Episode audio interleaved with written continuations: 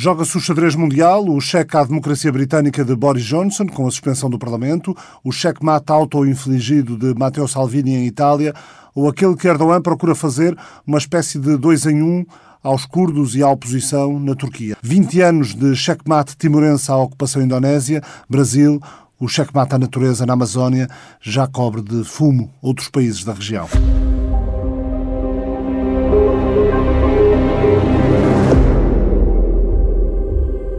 Foi há 20 anos, as negociações em Nova Iorque tinham levado a Indonésia a aceitar um referendo em que os timorenses eram questionados sobre se aceitavam um projeto de autonomia especial no quadro da soberania de Jacarta, depois de quase 24 anos de violenta ocupação militar, mais de 200 mil mortos, segundo números da resistência, os timorenses, de forma esmagadora, disseram não naquele referendo de 30 de agosto de 1999. Sabe-se agora que os Estados Unidos sabiam que a Indonésia queria travar a independência de Timor-Leste através do terror e da violência. Clinton, Bill Clinton, era então o presidente norte-americano. Para trás ficavam anos de luta timorense e muito estava para acontecer. Bom dia, Dili, naquilo que se pode considerar uma autêntica fortaleza indonésia. A cidade está tomada autenticamente pelos militares. A luta continua em todas as frentes. Pátria ou morte. Resistir é vencer. O comandante das Valentina, Cairala Xanana Guzmão. Timor já apareceu no radar do Lusitano Expresso. Há sete e um quarto em ponto, hora de Lisboa. You are now in the Indonesian territorial sea. I tell you directly to leave this area. Nós somos eh, política, moral e psicologicamente devedores ao grande apoio que o povo irmão português e uh, ao grande apoio dos órgãos de soberania portugueses têm dado à nossa luta. Mulheres, crianças, velhos e indefesos.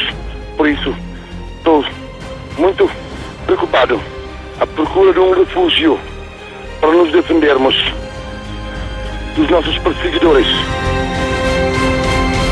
TSF. Nem todo o silêncio é douro. Vamos votar. Vamos todos votar. Não tenhamos medo. The people of East Timor have thus rejected the proposed special autonomy and expressed their wish to begin a process of transition towards independence. Nada nem ninguém conseguirá negar aos timorenses a vitória alcançada na sua luta pela independência. Povos irmãos da língua portuguesa! Um dia de vitória do povo timor-leste. Diplomata, 20 anos depois de ter sido embaixador de Portugal na Indonésia e até há pouco eurodeputada, a socialista Ana Gomes foi das vozes mais sonantes e influentes para o sucesso da causa timorense. A partir de Jacarta e de passagem para Timor, onde participa este fim de semana nas celebrações que assinalam o 20 aniversário do referendo que abriu o caminho à independência do território, Ana Gomes foi entrevistada pela TSF quando se lhe pede um olhar para o passado e para esse momento histórico da diplomacia portuguesa e da luta timorense pela libertação e independência. Ana Gomes começa com um suspiro e uma palavra. Primeiro que tudo, incredulidade. Parece mentira, de facto, passaram já 20 anos. E parece mentira que as, as mudanças operadas, entretanto, em Timor-Leste são tão significativas e são tão no bom sentido da melhoria das condições de vida de Timor-Leste, da afirmação de Timor-Leste como uh, Estado independente, de melhoria das suas relações com uh, os seus vizinhos, com a Indonésia, uma relação absolutamente fundamental, mas também com a Austrália. Por exemplo, significativo que finalmente se tenha conseguido assinar um acordo com a Austrália sobre o, as reservas de petróleo uh, claramente favorável para Timor e, naturalmente, é resultado de, das suas próprias capacidades. E as mudanças em Timor-Leste são significativas, quer dizer, desde a eletrificação do território à, à, à educação, às condições de vida, hoje não há não há comparação com o que eu encontrei há, há 20 anos atrás, quando pela primeira vez pus o pé em Timor, em março de 1999. E, e por isso o meu sentimento é também de contentamento, de me sentir privilegiada por ter com muita gente em Portugal, em, em, por todo o mundo, de todo o mundo, uh, com tantos valorosos timorenses, termos trabalhado uh, a diferentes níveis uh, e sem tirar o ênfase tem que ter o papel do povo timorense na sua própria libertação, mas temos trabalhado para ajudar essa libertação e, e, e ver hoje, passados 20 anos, que ela valeu a pena claramente valeu a pena. Falou nas eh, mudanças nas condições de vida no território. Eu, depois de 1999, eh, desde o início de outubro a 23 de dezembro desse ano, eh, estive lá. Depois voltei em novembro de 2010 e senti que continuava a haver muita pobreza, muita falta de condições sanitárias, etc. Havia coisas em que nada parecia ter mudado em 11 anos. Com a riqueza que o petróleo de Timor pode proporcionar, não era suposto os timorenses estarem já a viver melhor? Sim, as, as mudanças vêem-se à vista desarmada quando se chega a Timor. Uh, se olharmos para o último relatório do PNUD sobre uh, o plano de, de, de Timor-Leste para atingir os uh, objetivos de desenvolvimento sustentável, os números são absolutamente impressionantes. O índice de pobreza em 2007 era de cerca de 50%. O índice de pobreza em 2014 tinha caído para cerca de 41%. A esperança de vida tinha aumentado 10 anos desde 99. Estamos a falar de 2016. Eh, estamos a falar de um país onde a agricultura é e continua a ser a, a principal atividade de subsistência eh, para 70% da população. Mas é evidente que o, os rendimentos do petróleo, que de resto os timorenses souberam, uh, têm sabido gerir extremamente bem na base do fundo de petróleo que constituíram em 2005, que é suposto financiar o orçamento de Estado, mas ao mesmo tempo guardar o grosso para futuras gerações. Isto tem sido extraordinariamente bem gerido, tem servido para uh, investir no desenvolvimento das capacidades e no desenvolvimento das infraestruturas em Timor-Leste. E por isso, desde 2007, que se calcula que o, o desenvolvimento económico tem sido de 10% em cada ano. Há produção interna de produtos, portanto, para além do, do, do, dos rendimentos do petróleo, há, há, já rendimentos de produção interna de vários produtos uh, e cresceram cerca de 12% anualmente e o principal uh, produto é, obviamente, o café, mas há um tremendo potencial com o desenvolvimento das infraestruturas uh, vai uh, levar a que outros produtos possam ser exportados, incluindo arroz, vegetais, etc. Para não falar de minerais que, está, que há por explorar, o turismo, que é hoje já muito significativo também em Timor e que é também uma área que tem de ser gerida com cuidado. Eh, então, no, no, na educação, os progressos são extraordinários. Basta dizer que, segundo o relatório, esse mesmo relatório do PNUD de 2016, o, as inscrições para o ensino primário eh, cresceram de 65% em 2001 para 92% em 2013 e hoje estamos em 2019. É claro que há muito ainda a fazer pela qualidade uh, da educação, pela melhoria da qualidade da educação. É uma área onde Portugal podia, faz muito, mas podia fazer muito mais e era da maior importância para Timor.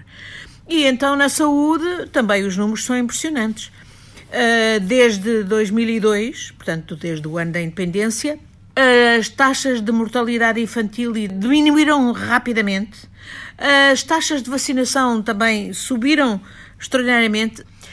E, claro, tem havido uh, um investimento em infraestruturas, como eu digo, uma rede a nível nacional, distrito, estradas rurais. O, o setor da eletricidade transformou completamente o país. Pela primeira vez, hoje, Timor-Leste está completamente eletrificado. Isso aconteceu com um investimento de cerca de uh, mil milhões de dólares uh, desde 2008. Há uma rede de eletricidade que hoje cobre todo o país e de de, os números de 2003 era, cobria cerca de 21% de, de, das famílias, em 2016 já cobria 83% e tenho a certeza que hoje em 2019 os números são ainda mais impressionantes. Ao nível das telecomunicações, hoje há redes de serviço de telecomunicações do mais moderno instalada em Timor, e portanto eu, eu penso que uh, sim, 2000 e, você foi lá em 2010, uh, ainda era muito cedo depois da crise de 2006, que foi uma crise política grave e que acabou por ser, como eu disse na altura, uma crise de crescimento democrático e político. E a partir daí, de facto, passaram-se a ver eh, os, uh, melhorias significativas em todos os anos em Timor-Leste. E, e, a verdade é que hoje, segundo os rankings internacionais, Timor-Leste é considerado a nação mais democrática na Ásia do Sudeste, é a quinta na Ásia, no indicador democrático, o índice democrático que foi publicado em 2016 pela uh, Economist Intelligence Unit, uh, aparecia ao nível global como o 43º país em práticas democráticas e em governação democrática. E, portanto, isto é, eh, é um progresso extraordinário para um país que só conheceu a sua independência em 2002 e que sai daquela situação de arraso, de destruição total eh, eh, no seguimento do, do referendo de, de 99. Timor-Leste é também, e esse é um dos indicadores muito positivos, um dos países do mundo uh, está entre os 20 países do mundo com mais mulheres no Parlamento. Uh, em, em 2016 eram cerca de 38%. Uh, é mesmo o, o Parlamento da Ásia que tem mais mulheres uh, como deputadas. E estamos a falar de um país que, desde a independência de 2002, já teve quatro rondas de eleições parlamentares e presidenciais inteiramente democráticas, extraordinariamente participadas, eh, reconhecidas como livres eh, e justas, e, e, em 2017, e eu tive eh, o privilégio de poder ter participado como observadora, designadamente pela União Europeia, nos últimos, em todas elas, desde em 2007, 2012 e 2017, e, e nas últimas eleições presidenciais e legislativas de 2017 foram as primeiras eleições que o país conseguiu organizar completamente sozinho, sem ajuda externa. No passado, nas outras, teve ajuda do PNUD, das Nações Unidas. Desta vez, as últimas, em 2017, foram apenas organizadas pelas ah, instituições timorenses, o que é prova da sua capacidade organizativa, de como uh, houve, de facto, um crescimento de qualificações, de capacidades uh, extraordinárias ao nível político. Quais são, na sua opinião, os grandes desafios que Timor tem pela frente? Bom, são, são tremendos, continuam a ser tremendos. Eu, eu diria que o principal desafio tem a ver com a, a educação. E, e é educação, educação, educação. E, sobretudo, melhorar a qualidade da educação. E é uma área em que Portugal podia fazer muito mais.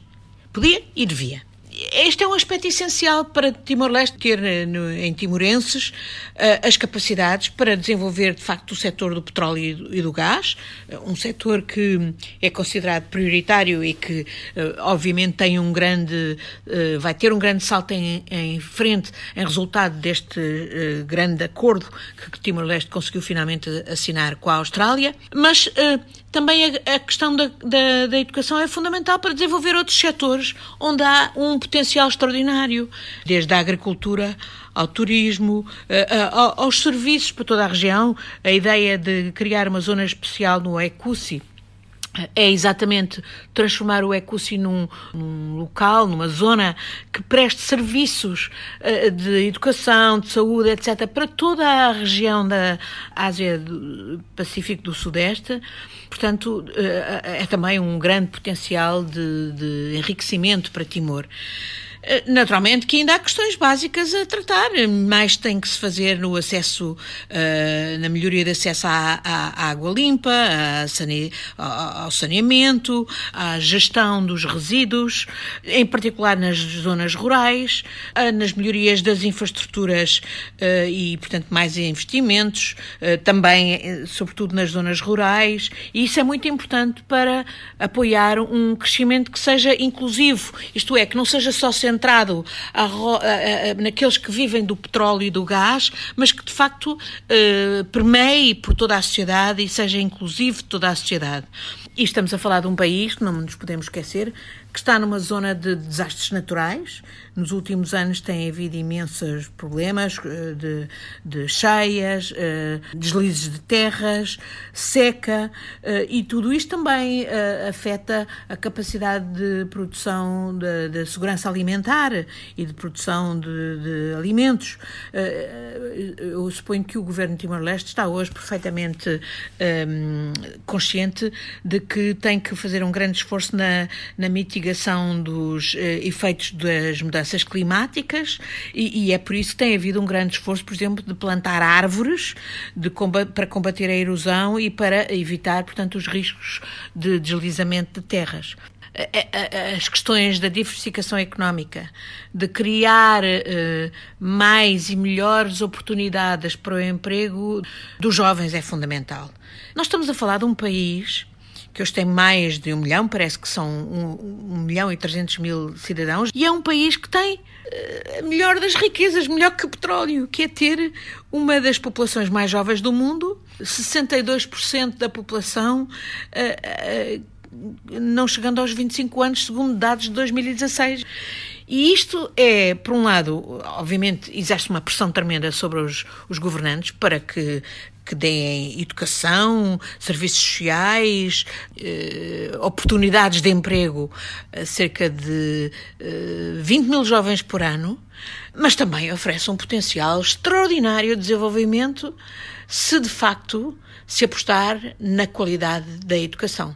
Eu acho que é isso que fez a diferença noutros locais que são por Timor-Leste vistos como uma referência em termos de desenvolvimento económico, eh, em particular Singapura, sendo que em Timor se combina a qualidade da democracia, que não é o caso em Singapura, com o desenvolvimento económico, e, portanto, eh, aqui o grande desafio, eu diria, é educação, educação, educação, e aqui o português tem um papel, e Portugal e os países de língua portuguesa têm um papel que não podem, de maneira nenhuma, do qual não podem abdicar. Seria criminoso uh, se nos esquecêssemos de, de que uh, esse desenvolvimento das capacidades em Timor-Leste uh, e o desenvolvimento da sua afirmação nacional passa pela escolha que fizeram pelo português como língua oficial. Esta entrevista pode ser ouvida na íntegra em tsf.pt. Já a seguir, um rei das jogadas para evitar um Brexit com acordo e uma ou a Rainha de Inglaterra.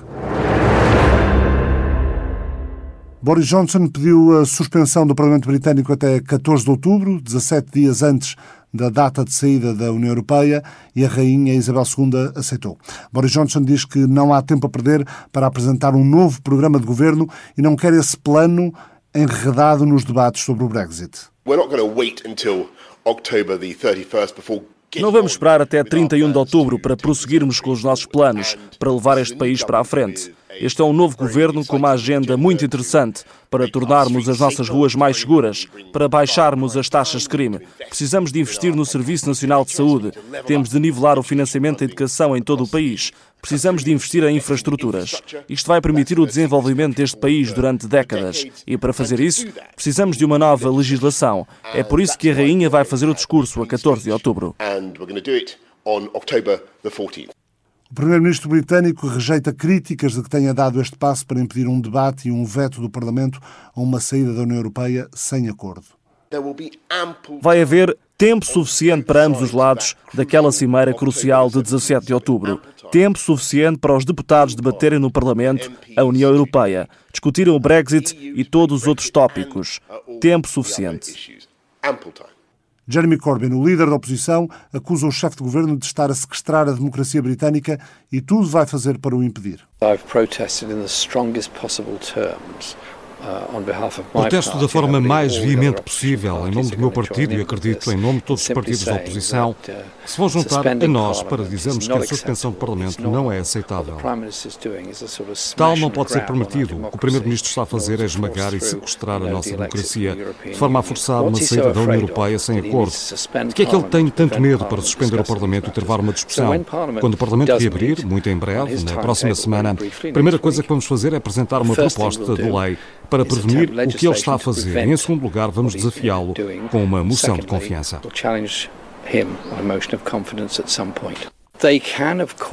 É claro que os conservadores podem apresentar um programa de governo, mas no momento certo. O momento certo não é de forma a evitar aquilo que ele sabe que seria uma grande maioria parlamentar contra a saída da União sem acordo. O governo já foi derrotado duas vezes no tempo de Theresa May e acredito que agora a derrota será ainda mais pesada. Bernardo Ivo Cruz presidiu a Câmara de Comércio Portuguesa no Reino Unido, foi antes disso subsecretário de Estado dos Negócios Estrangeiros eh, durante o Ministério de Freitas do Amaral. Editou nos últimos anos o London Brexit Monthly Digest, portanto é alguém que tem acompanhado bastante este processo de saída uh, do Reino Unido da União Europeia. Esta semana, com este novo desenvolvimento do, do pedido de Boris Johnson para a suspensão dos trabalhos no Parlamento, pedido que foi aceito pela, pela Rainha, mas agora com novos desenvolvimentos, uma vez que há uma série de, de ações em tribunal para tentar travar o processo. Uh, boa tarde, muito obrigado. De facto, o, o Primeiro-Ministro pediu à Rainha que suspendesse as atividades do Parlamento, que em si próprio não é nenhuma novidade. Eh, sempre que há uma interrupção dos trabalhos do Parlamento, eh, é este o mecanismo que se usa. O que é diferente neste caso é que eh, coincide com um, um período de tempo politicamente muito carregado, que é a chegada ao fim do período da saída do, do Reino Unido da União Europeia. Portanto, este, esta suspensão eh, não é mecânica eh, nem é politicamente indiferente, tem um propósito que é eh, ajudar a que o, o Reino Unido saia do, da União Europeia no dia 31 com ou sem acordo. Para tentar alterar a, situação, foram colocados três processos, cada um em cada, ou quatro processos, aliás, um em cada tribunal de cada uma das nações do Reino Unido. Portanto, foi colocado um na Escócia, um no país de Gales, um na Inglaterra e um na Irlanda do Norte, sendo que esta-feira eh, o processo da Irlanda, da Escócia, peço desculpa, o processo da Escócia já foi definido eh, e foi recusado. Eh, o Tribunal Escocês entendeu que a suspensão do Parlamento não é ilegal. Há uma pressão para que na próxima semana o Tribunal Inglês se pronuncie eh, e eh, esperamos também o resultado dos outros processos que foram colocados nos outros tribunais das, das quatro nações que compõem o Reino Unido. Seja como for, espera-se que tudo isto acabe no Supremo Tribunal de Justiça do Reino Unido quando os quatro processos confluírem num só, porque todas as partes já disseram que se perderem vão recorrer. Com probabilidade de ainda poder ser deliberado antes de 14 de outubro? No Supremo tenho grandes dúvidas, eh, mas eh, todos, todos os timings da política e da justiça britânica são muito acelerados nesta, nestas semanas que nos levam até 31 de outubro. Boris Johnson, ao que tudo indica, também vai ser bastante pressionado uh, nas ruas pela opinião pública. Está, estão a haver já manifestações, uh, um pouco por todo o lado. Em Londres houve uma manifestação substantiva. Há um, uh, uma petição que foi colocada a circular eh, logo quando foi anunciado a decisão do Governo. Tinha mais de 1 milhão e 100 mil eh, nas primeiras 24 horas. 24 horas, portanto, há, há de facto reações, quer de, da classe política, do Presidente do Parlamento, que está bastante furioso com todo este processo e disse que ia fazer tudo o que pudesse para que o Parlamento fosse ouvido eh, no, no, processo eh, e também eh, nas ruas há, há umas reações fortes à, à, decisão. Presente também no Summer Camp da Comissão Europeia realizado este ano em Monsaraz, no Alentejo, João Valde Almeida, representante da União Europeia nas Nações Unidas, pergunto-lhe o que é que pensa destas indefinições relativamente ao processo do Brexit e este dado mais recente de suspensão dos trabalhos no Parlamento Britânico? Eu, eu não gosto de me pronunciar sobre as questões internas britânicas, não, não, não nos cabe a nós fazer isso. O, que, o primeiro ponto a salientar é que nós achamos o Brexit uma má ideia, obviamente, essa é a nossa posição. Achamos que era melhor para a União e melhor para o Reino Unido ficarem, ficar como estamos. Uh, não foi essa a posição dos cidadãos britânicos, foram chamados a votar sobre o assunto e nós devemos respeitar obviamente, essa decisão democrática. Uh, fizemos um acordo com o governo britânico, que não foi ainda possível ratificar no, no Parlamento britânico. É uma questão britânica interna que nós acompanhamos. Uh, as negociações, enfim, os contactos prosseguem sobre eventuais soluções para esse problema. Eh, vamos esperar que sim e que, que, se chegue a um entendimento que permita uh, ver claro no horizonte. Uh, o, o, o, mais complicado é, é a incerteza em que estão não só os operadores económicos, mas também os cidadãos sobre o, que vai acontecer. Do lado da União Europeia, é muito claro, a nossa prioridade são os direitos dos cidadãos e os interesses das, da economia europeia. Qual é a sua percepção em relação à forma como, como as, as, lideranças políticas nos Estados Unidos, não estou a falar apenas da Casa Branca, mas como é que as correntes políticas dos Estados Unidos olham para o Brexit? Também como preocupação ou mais como uma oportunidade, no sentido depois de poderem potenciar um acordo bilateral eh, noutros termos, eh, em termos diferentes do, do, do que tem atualmente? Os Estados Unidos têm uma relação especial com o Reino Unido, é preciso ter consciência disso, não é? São aliados muito próximos, têm uma grande eh, cumplicidade entre as administrações, uh, tem uma relação económica muito, muito intensa uh, e, portanto, tudo o que se passa no Reino Unido é, é seguido com particular atenção uh, nos Estados Unidos, quer ao nível da opinião pública, quer ao nível da administração e do, e do Congresso. o Brexit foi, antes de mais, uma surpresa para os americanos, como talvez tenha sido para muitos outros. Uh, eles tiveram reações diferentes, uh, mas uh, eu diria que a predominante nos primeiros meses foi de de preocupação em relação ao que aquilo iria representar em termos da, da União Europeia, por um lado, e do, da relação bilateral. Neste momento há, há um acompanhamento direto dessa, dessa realidade da parte da administração, com diferentes sinais, não é? Uh, um empenhamento em apoiar uma relação futura bilateral com o Reino Unido, mas alguma incerteza sobre os termos dessa relação, porque qualquer relação do, do Reino Unido com um país terceiro uh, depende muito da relação que o Reino Unido terá com a União Europeia que é o seu mais próximo parceiro, o seu principal mercado de, de importação e exportação, e, portanto, qualquer país terceiro não se quer necessariamente comprometer com um tipo de relação com o Reino Unido sem saber que relação vai o Reino Unido ter com a União Europeia a 27, está a ver? Portanto, estamos ainda numa fase de, de, de afinação uh, da, da, futura relação bilateral entre o Reino Unido e os Estados Unidos. O que lhe parece tudo isto, embaixador José Cotileiro? Boa tarde. Eu penso que isso é tudo uma grande tragédia, quer dizer, uma grande tragédia para os ingleses, é uma grande tragédia para os europeus. A Europa está, está em, declínio para o resto do mundo, isso é evidente, a gente olha para a importância relativa da Europa agora compara com há 50 anos ou há 100 anos e, e, e vamos estar a diminuir. Mas podemos estar a diminuir e estarmos a comportar-nos com mais ou menos bom senso em relação a isso. Infelizmente, a começar por, por esta história do Brexit, não estamos. Eu julgo que isso provocou uma reação brutal.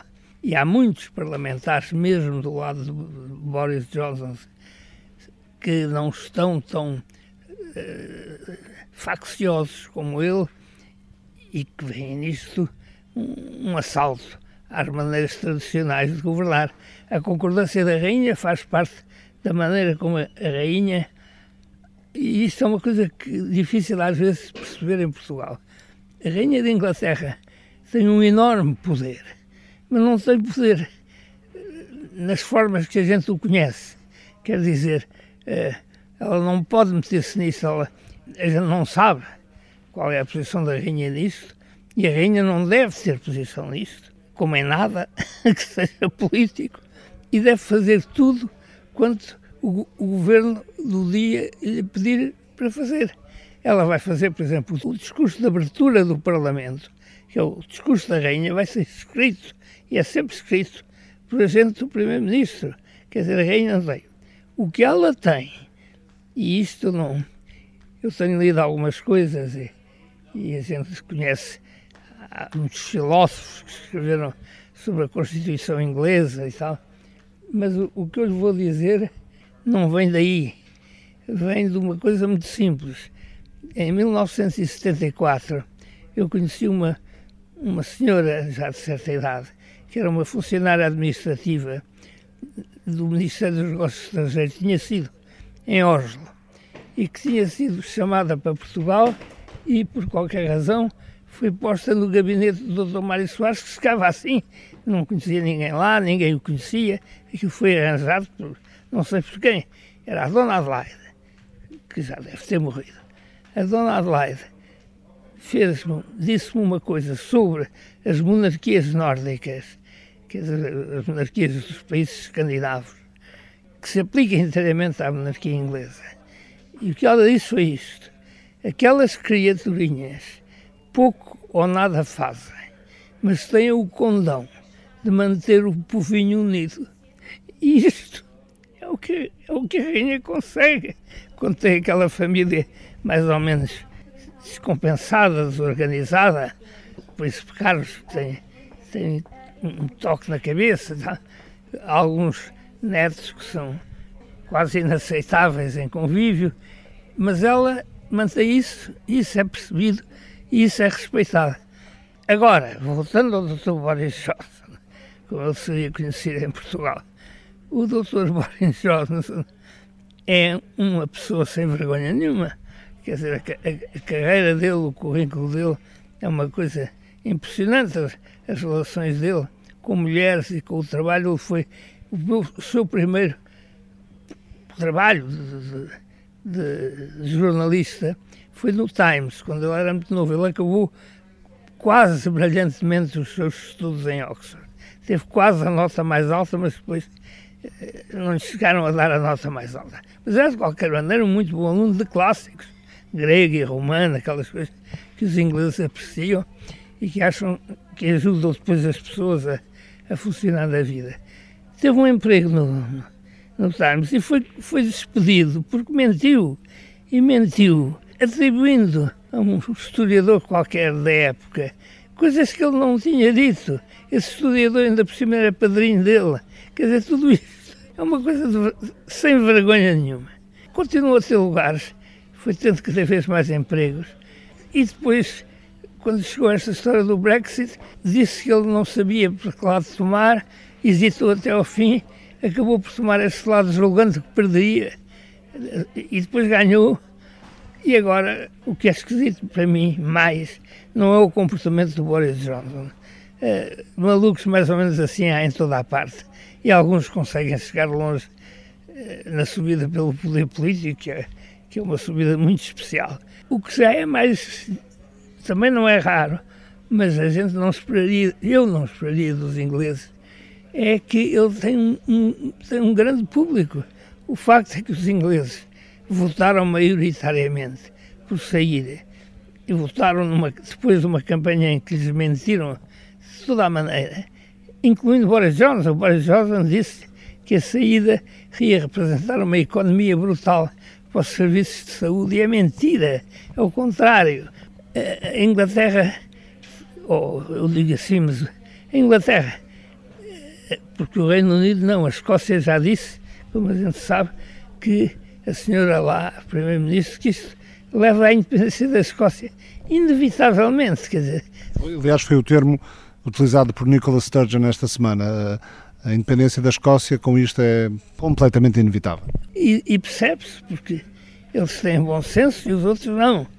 Eu, eu espero que não cheguemos lá, que haja um golpe de rins qualquer antes mas se chegarmos lá, eu acho que não sei como é que o Boris Johnson se vai aguentar, porque ele vai tentar servir as culpas a toda a gente, evidentemente, à União Europeia a começar, e depois aos seus inimigos políticos europeus, uh, ingleses.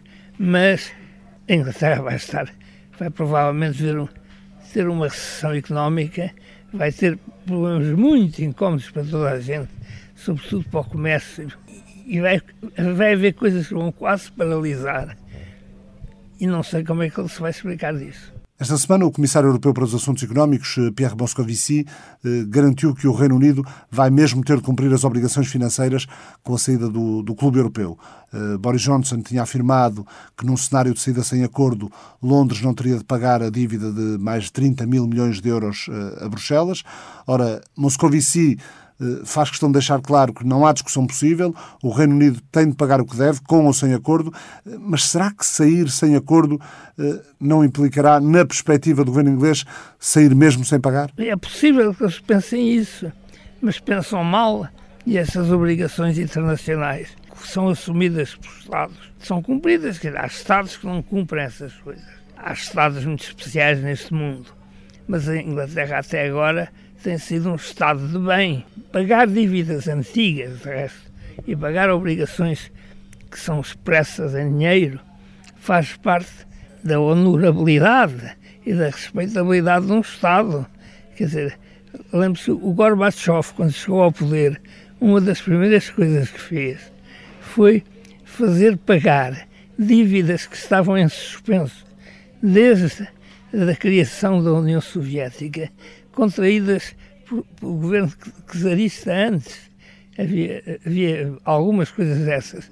E ele mandou-as pagar, porque queria fazer da Rússia uma mulher séria outra vez, quer dizer. E, e, e esse tipo não pode, agora, de repente, pensar que vai transformar a Grã-Bretanha numa bandalheira comparada com alguns países que há por esse mundo fora. Não pode ser. Quer dizer, ele tem, vai ter mesmo que pagar. E, e, e vai haver muita gente dentro do próprio Reino Unido que vai dizer isso. Mas é que isso não tem pés nem cabeça. Isso é, é, é, é pior ainda do que ele, tudo que ele fez até agora. O Boris Johnson é um irresponsável. Em Itália, o presidente Sérgio Mattarella mandatou de novo Giuseppe Conte do Movimento 5 Estrelas para formar governo, um anúncio feito depois do Partido Democrata de centro-esquerda ter informado o chefe de Estado de que estaria disponível para governar em coligação com 5 Estrelas. Giuseppe Conte deixou o cargo de chefe de governo em ruptura com Matteo Salvini, ministro do Interior, o verdadeiro homem forte do Executivo e líder da Liga Itália, o partido de extrema-direita italiano, eh, um dos parceiros de coligação que tentou, eh, Salvini tentou dessa forma conseguir antecipar eleições para aproveitar a alta nas sondagens e pensar numa vitória com maioria absoluta. Mas, Sr. Embaixador, eh, saiu-lhe o tiro pela culatra. Saiu-lhe o tiro pela culatra, ainda bem. Isso mostra que a Itália, apesar de tudo, tem mais consciência política do que parecia. E o Giuseppe Conte, foi um advogado que eles foram buscar e que não tinha nenhuma experiência política anterior eh, para dirigir o governo. E a ideia é que ele seria uma espécie eh, de factotum, de pessoa que fazia o que lhe dissessem. E assim, Pareceu ser assim até determinado ponto. Exato. E de repente, quando isto agravou, o tipo deve ter percebido, o tipo percebeu duas coisas. Percebeu que tinha uma possibilidade de intervir e que tinha tomates para fazer. Quer dizer, que é uma coisa que é preciso, é preciso ter as duas coisas, senão não, não funciona. E, e fez, as, as, as, diferenças políticas entre eles são muito grandes. Ficou claro, eh, o Partido Democrata aceitou uh, participar nesta solução desde que Luigi Di Maio, o, o líder do Cinco Estrelas, não fizesse parte do, do governo. No Cinco Estrelas há suficiente número de divergências e de e de pequenos grupos, de, são piores que o Bloco de Esquerda. De maneira que é possível que venham a criar problemas, mas por outro lado, o Salvini ameaçou muito e mostrou muito a cara da besta numa altura em que estava convencido que aquilo era pão e que ele ia ganhar. E as pessoas não gostam. E apesar de tudo, a Itália foi onde o fascismo principal viveu nos anos 20 e 30 e até à guerra. E isso não está esquecido. A memória elogiosa de Mussolini, do Salvini, eh, tem em contrapartida a memória antifascista muito forte de muita gente. Houve muitos mortos, houve guerra, houve resistência. A maneira como Mussolini, de resto, foi morto por fim foi de uma violência extrema. O tipo foi assassinado e, e pendurado pelos pés no, no gancho de um talho, quer dizer, eu julgo que isto é um, é um começo de, de saída da Itália do buraco.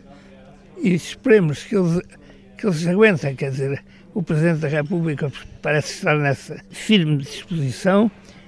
O Primeiro-Ministro tem a vantagem de conhecer bem eh, Salvini e todas as manhas anteriores, de maneira que é muito provável que eles consigam alguma coisa e que o medo, o medo de apanharem com o fascismo do outro lado, os façam ter bom senso quando se meterem nas quesilhas próprias de partidos daquele género, quer dizer, uma esquerda variada que, em que cada pessoa julga que tem a, chave para, para a felicidade do mundo e que os outros não o percebem. Quer dizer, isso tudo vai, julgo acalmar. E é possível que a Itália consiga um governo estável durante esse tempo. Na Turquia, o xadrez é outro. O presidente Erdogan quer acabar de vez com as forças curdas que se têm movimentado na zona de fronteira entre o território turco e a Síria, mas tem jogado ao mesmo tempo num tabuleiro altamente complexo, sendo um importante membro da NATO, aliado dos Estados Unidos. A Turquia tem se notabilizado recentemente pela compra de armamento militar à Rússia. João Santos Duarte, a TSF, em Ankara. O exército turco está preparado para entrar na região a este do rio Eufrates e prosseguir o combate contra as milícias curdas. A garantia foi dada esta semana pelo presidente Tayyip Erdogan. Isto apesar de Ankara ter já neste momento em curso uma operação conjunta com os Estados Unidos para a criação de uma zona de segurança na fronteira com a Síria. O objetivo passa também por criar um corredor pacífico por onde os refugiados sírios que queiram regressar a casa possam passar. A criação da faixa de segurança tem o acordo das forças democráticas da Síria, o grupo de oposição a Bashar al-Assad, que controla grande parte do nordeste do país depois de ter vencido e tomado posições do autoproclamado Estado Islâmico com o apoio dos Estados Unidos. As milícias sírias vão assim retirar de uma faixa com 5 a 14 quilómetros de largura ao longo da fronteira com a Turquia. A zona de segurança poderá ter uma extensão de cerca de 125 quilómetros entre as cidades sírias de Tal Abyad e Das Alain. As forças democráticas da Síria incluem as unidades de proteção popular, o braço armado curdo no território sírio, que a Turquia considera ser apenas uma derivação do PKK, Partido dos Trabalhadores do Kurdistão, classificado por Ankara como uma organização terrorista. Turquia e Estados Unidos decidiram já no início de agosto criar um centro de operações conjunto para implementar a faixa de segurança no terreno. Esta semana, os dois países realizaram mesmo o primeiro voo conjunto de observações com o general norte-americano e um turco a bordo de um helicóptero a sobrevoarem a zona. Erdogan quer suprimir os curdos que se movimentam na zona de fronteira entre a Síria e a Turquia, mesmo que para isso tenha de avançar com operações militares unilaterais, mas joga num tabuleiro de cartas altamente complexo, tanto com os Estados Unidos como com a Rússia. Moscou apoiou recentemente uma operação militar síria na região de Idlib contra as forças da oposição a Assad. Erdogan disse a Putin que esses ataques, para além de violarem um cessar-fogo alcançado em setembro do ano passado, estão a causar uma crise humanitária que pode vir a colocar problemas de segurança nacional à Turquia. A questão torna-se ainda mais sensível porque a Turquia tem vários postos de observação em território sírio. Um dos postos terá sido mesmo apanhado por um ataque de forças sírias, enquanto que um outro ataque aéreo atingiu uma coluna militar turca e provocou a morte de três civis. O presidente turco encontrou-se esta semana com Vladimir Putin em Moscovo e, para além da questão síria, confirmou que a Turquia vai começar a receber em breve uma segunda remessa do sistema de defesa antimísseis russo S-400, um negócio que irritou os Estados Unidos e coloca várias questões de segurança, tendo em conta que a Turquia é um membro da NATO. Washington afastou Ankara do programa dos caças F-35 e a presença de Erdogan numa feira de aviação militar russa esta semana deu a entender que Ankara pode estar interessada em comprar aviões de combate russos no futuro. A Turquia tem intensificado nos últimos meses as operações contra membros do PKK. Esta semana, o ministro do Interior, Suleiman Soylu, garantiu que restam menos de 600 membros do grupo no país, de um total de 15 mil nos anos recentes. Nos primeiros oito meses do ano, as forças de segurança turcas levaram a cabo mais de 80 mil operações de contra-terrorismo dirigidas ao grupo separatista curdo. Em resultado, 635 alegados terroristas foram neutralizados, um termo que as autoridades turcas costumam empregar para abranger todos os que se renderam foram capturados ou mortos. Politicamente, a decisão de suspender três autarcas curdos no sudeste do país por alegado apoio a atividades terroristas gerou vários protestos contra o caráter antidemocrático da medida, mas constitui apenas mais um passo nessa ofensiva em larga escala contra os interesses curdos que Erdogan planeia levar a cabo. Sr. Embaixador, o que é que lhe parecem estas movimentações do Presidente turco Tayyip Erdogan, por um lado em relação à oposição curda, por outro lado uh, nas zonas de fronteira com a uh, com a Síria e o jogo que faz constantemente uh, procurando apoios quer junto dos Estados Unidos nas, nas movimentações militares no terreno, quer ao mesmo tempo fazendo acordos e comprando armamento militar à Rússia. Eu acho que são o que eu chamaria desespero de um megalómano. O homem está convencido, enormemente convencido, do seu papel histórico. Ele é um segundo Ataturk e um, e um melhor Ataturk. O Ataturk tentou ocidentalizar a Turquia e ele tenta atrasar a Turquia. E, e aquilo subiu à cabeça, porque no começo ele tinha uma atitude em relação aos curdos muito diferente. O chefe dos curdos, do, do, do PKK, está preso. Oxalan. Oxalan está preso e, e, está preso há muitos anos. A certa altura negociou-se com ele e houve um, um momento em que se percebeu, em que se julgou perceber que o problema dos, dos curdos na Turquia, que só se pode resolver a bem no sul da Turquia e em, em, outras pequenas partes, eles estão entretecidos na sociedade, de maneira que acontecem estas coisas como eles demitem presidentes da Câmara que foram eleitos e depois põem lá tipos que não têm legitimidade. Isto estraga-se, isto vai-se estragando cada vez mais. A única altura em que isso pareceu poder ir a qualquer parte, em que o Chalane da cadeia comandava os seus. E Erdogan cá de fora comandava também os seus. E a pouco e pouco ia-se tirando o ar de, de guerra, de, de luta, ia-se aceitando que as pessoas pudessem estar, havia compromissos locais e havia uma ideia de um compromisso geral. Depois isso estragou-se, quer dizer, Erdogan entendeu que não devia seguir assim, mas seguir por uma via de repressão direta. E aí, depois as coisas complicam-se ainda mais porque na Síria, ao lado, também há curdos. E os curdos da Síria estão apoiados pelos Estados Unidos no combate contra o chefe sírio. E de repente, os Estados Unidos, que são como a Turquia, membros da NATO, têm pela frente esse problema. É que querem ajudar a Turquia contra os curdos turcos, mas ajudam os curdos sírios contra Bashar al-Assad.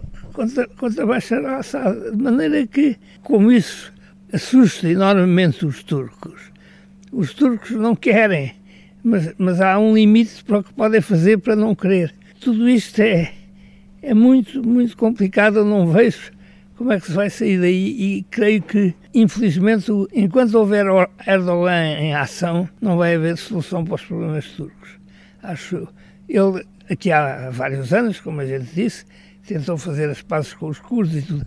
Não vai tentar outra vez. O caminho vai ser outro, não sei qual é. Mas ele eh, subiu-lhe aquilo tudo à cabeça e, e, é assim, o poder é muito complicado. E, e a Turquia está numa parte do mundo difícil e os curdos têm uma história pesada, porque os curdos foram, se quiser, a única nação importante daquela parte do mundo que não beneficiou com a paz de Versailles a seguir, a, seguir à, à Primeira Grande Guerra. À Primeira Grande Guerra. Tudo quanto era minoria ganhou o seu país, ganhou o seu sossego. Até os albaneses não, não, não os abrangeu a todos, ficaram albaneses na Sérvia, ficaram albaneses na Macedónia, mas há, há um país, os curdos ficaram sem país. E, e não, não, não, perdoam isso, não, quer, não querem isso. Eles estão distribuídos por quatro países: a Síria, o Iraque, a Turquia. E o Irão? E, e, e são os mais ativos e aqueles que se afirmam mais como um grupo e como uma, uma possibilidade de nação, ou pelo menos de elemento muito importante dentro da nação, são os turcos. E, e como lhe disse, a certa altura, já com Erdogan, já tinha havido uma tentativa antes de outro presidente, mas com Erdogan aquilo parecia ir ao sítio. Mas a certa altura Erdogan desinteressou-se, de resto havia também entre os curdos gente que não o queria, de maneira que... A União Europeia também falhou quando, quando de alguma forma, ainda que as negociações formalmente continuem a decorrer e há programas europeus continuam operacionais na, na Turquia, mas de alguma forma a União Europeia politicamente falhou quando por exemplo, o então presidente francês Sarkozy uh, afastou a possibilidade da Turquia um dia vir a fazer parte da União Europeia? Eu sou, de, sou das pessoas que acham que isso não devia ter sido feito e que a Turquia devia ter mantido até hoje a sua possibilidade aberta e clara de entrar na União Europeia. A, a Turquia apresentou a sua primeira candidatura, julgo para aí há 60 anos, é uma coisa que, enorme. E, e houve alturas em que as coisas pareciam estar mais perto. E agora é o próprio Tayyip Erdogan que diz que eles não nos querem, nós também não queremos a Europa. Isso, isso faz parte da, da conversa política, é inevitável. Mas a, a solução do, do problema curdo teria sido mais fácil. Por um lado, se Erdogan tivesse mantido a linha que tinha mantido. E por outro, se a porta europeia estivesse aberta. A porta europeia fechada permite imensos jogos. E quanto a mim foi um erro. Mas erros que os europeus que se fizeram em nome da Europa têm sido vastos. Sempre que num país membro importante aparece um chefe com ideias exaltadas, a União Europeia leva um, um golpe. O Sarkozy foi isso, e, e, depois, quando os franceses decidiram ir bombardear a Líbia, não é? Também foi ele. O, o, inglês era o David Cameron. Quer dizer, mataram o Gaddafi, que era quem mantinha aquilo na ordem. A gente tinha feito, foi Tony Blair sobretudo, mas tinha feito um acordo. O Gaddafi não nos chateava. E, evidentemente, por nosso lado, nós não devíamos chatear o Gaddafi. Deixamos matar o Gaddafi, quer dizer, agora, na Líbia ninguém tem mão. E, e, e na Turquia, é não é a Líbia. É um país muito mais a sério, muito maior, com uma muito maior tradição histórica, com uma capital imperial, com um império antigo. Tem muitas condições de estabilidade.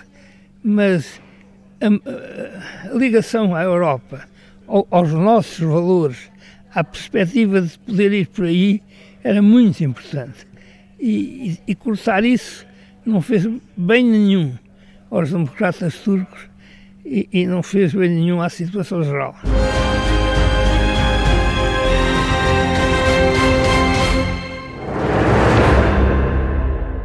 O fumo dos incêndios na Amazónia cobria na quarta-feira metade da Argentina, de norte ao centro do país, inclusive o Rio da Prata, atingindo a capital, Buenos Aires, assim como Montevideo, capital do Uruguai. O governo brasileiro proibiu as queimadas em todo o país para os próximos 60 dias. A meio da semana, o ministro da Casa Civil brasileira veio dizer que Emmanuel Macron, o presidente francês, não tem lições a dar ao Brasil quando nem conseguiu evitar o incêndio previsível na Catedral de Notre-Dame. Onyx Lorenzoni afirmou mesmo que Macron tem muito o que cuidar em casa e nas colónias francesas, ou seja, que se meta na vida dele. A Procuradora-Geral da República Brasileira anunciou, entretanto, que estão a ser investigadas suspeitas de que tenha havido uma ação orquestrada para atear incêndios criminosos na floresta amazónia. Raquel Dodge adiantou que há indícios de que atuações criminosas combinadas provocaram diversos focos de incêndio na região.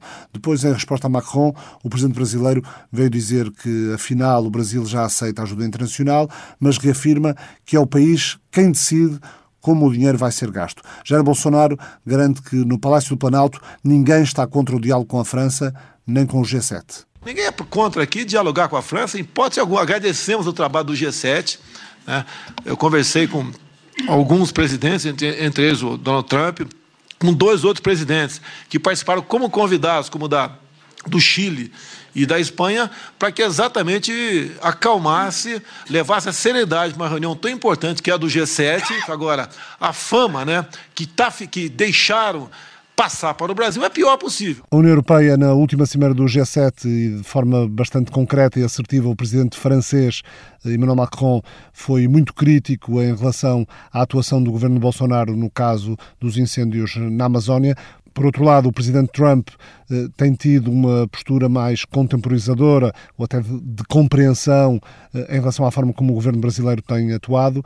Regresso a João Valde Almeida, sendo representante da União Europeia nas Nações Unidas, antes já foi representante da União Europeia nos Estados Unidos, em Washington. O que é que lhe parece tudo isto? Bem, a nossa posição é clara em relação às alterações climáticas. Uh, apoiamos e ratificamos o, o Acordo de Paris, somos o principal impulsionador da agenda contra as alterações climáticas e, portanto, enfim, estamos muito decepcionados pela posição americana em relação ao Acordo de Paris, a retirada do acordo, a posição deles sobre as alterações climáticas. Isto é um aspecto que está claro nas nossas diferenças uh, através do, do, dos dois lados do Atlântico. Em relação ao, em relação ao Brasil, nós uh, tivemos no G7 uma posição muito clara de preocupação em relação ao que estava a passar, mas também de apoio ao Brasil uh, no combate uh, aos fogos florestais na, na, Amazónia. Portanto, liderámos o processo no G7. Uh, o, o, enfim, o presidente americano não participou na, na, reunião sobre, na parte da reunião sobre as alterações climáticas, em coerência com a sua posição anterior.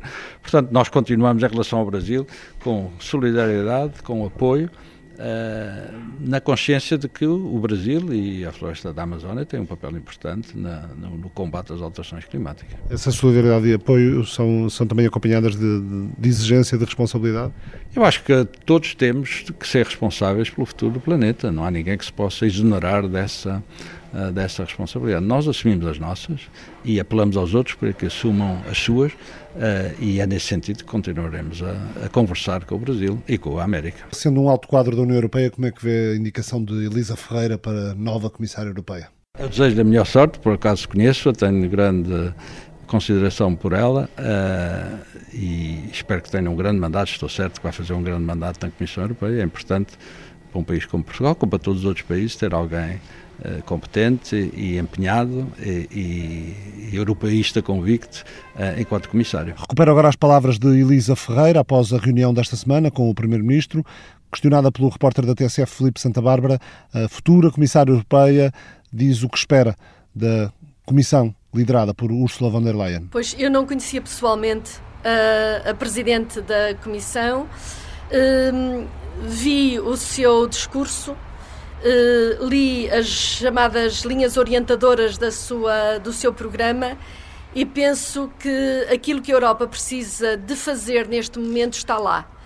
Tive muito prazer em conhecê-la pessoalmente, fiquei convencida de que ela de facto acredita naquilo que está escrito, acredita naquele projeto e que precisa de ter uma equipa forte uh, e uma equipa coesa para o levar a cabo.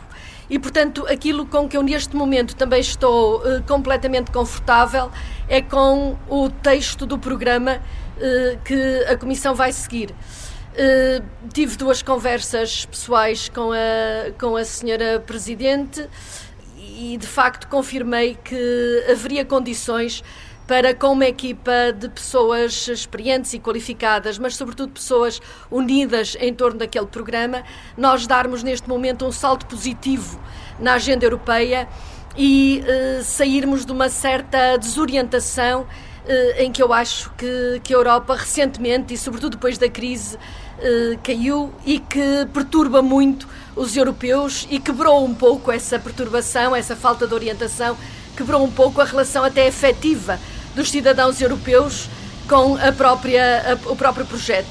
Uh, temos uma exceção em Portugal, eu, enfim, faço muito trabalho a, a nível internacional porque tenho de o fazer e Portugal aparece de facto como um pequeno oásis que conseguiu uh, ilustrar uma agenda diferente alguns elementos, como nomeadamente uh, garantia comum de depósitos, uma outra atitude perante as, migrações, uh, uma atitude mais humana, a necessidade de estabilizarmos a moeda única e lhe darmos uma capacidade orçamental.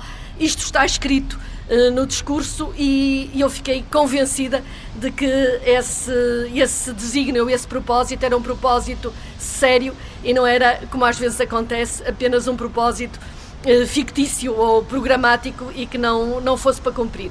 E acho que eu tenho esperança de poder contribuir para que esta Comissão reponha a Europa na trajetória em que os portugueses gostavam de a ver. A escolha de Elisa Ferreira para a Comissão Europeia no fim do Estado do Sítio desta semana, comentários de José Copileiro, trabalho técnico de Alexandrina Guerreiro, edição de Ricardo Alexandre, versão alargada em podcast e em tsf.pt. Até para a semana.